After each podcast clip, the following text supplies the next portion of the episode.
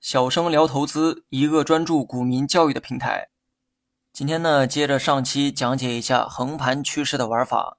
横盘趋势线啊，非常容易绘制哈，参考起来呢也非常的容易。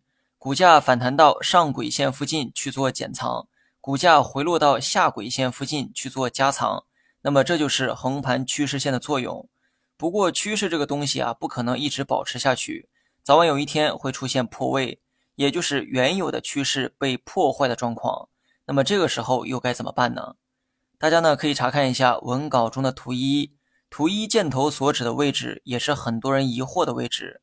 按照我们上期的那个结论，当股价处在横盘趋势中，股价反弹到上轨线附近时，对应的操作应该是减仓。如果我们按照这个结论，在箭头的位置进行了减仓，你会发现减仓的位置啊并不合理哈，因为后期的股价没有在上轨线附近回落，而是直接向上击穿了上轨线。这个时候，很多人呢会陷入到被动，卖完之后股价还在上涨，对很多人来说是难以接受的事实。这个时候我们应该怎么办呢？答案是再买回来。既然你选择了用技术分析作为买卖的依据，那么你应该在股价突破上轨线之后再选择买回来，因为股价突破上轨线之后，它有可能会继续上涨，开启一波主升浪。背后的原理啊，还是与买卖方的博弈有关。我们呢可以想象一下拔河的这个过程。假设左边的队伍叫买方，而右边的队伍叫卖方，双方的力量啊差不太多哈。哨声响起之后，比赛正式开始。由于彼此的力量不相上下，所以整个队伍出现了左右摇摆的迹象。我们假设买方力量的极限为五，卖方力量的极限也是五。那么在双方焦灼的过程中，整个队伍会在十的范围内左右波动。把这个例子啊带到股市中的买卖博弈中，就能很好的理解震荡行情的原理。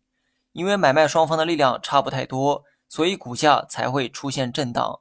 而震荡的幅度取决于买方卖方力量的极限。如果双方力量的极限都是百分之五，那么股价会在百分之十的范围内横盘震荡。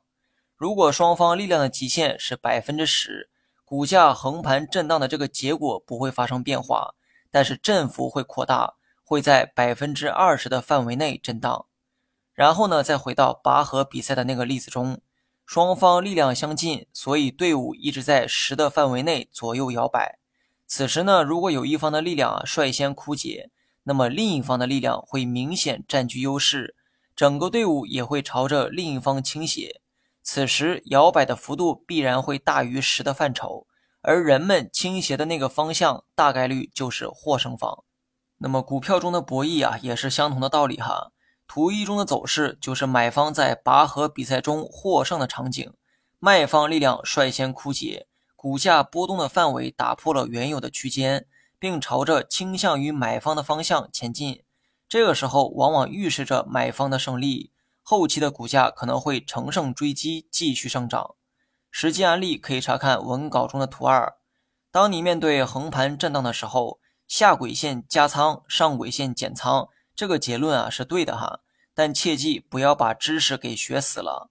当横盘趋势出现反转的时候，一定要及时改变策略，好顺应技术表达的信号，而不是提前去猜测转折点何时到来。如果股价震荡之后选择了跌破下轨线，那么你应该立即选择减仓才对，这表明拔河比赛中卖方击垮了买方，所以后期的走势也更有利于卖方。股价跌破下轨线之后，可能会走出一波下跌行情。你学会了吗？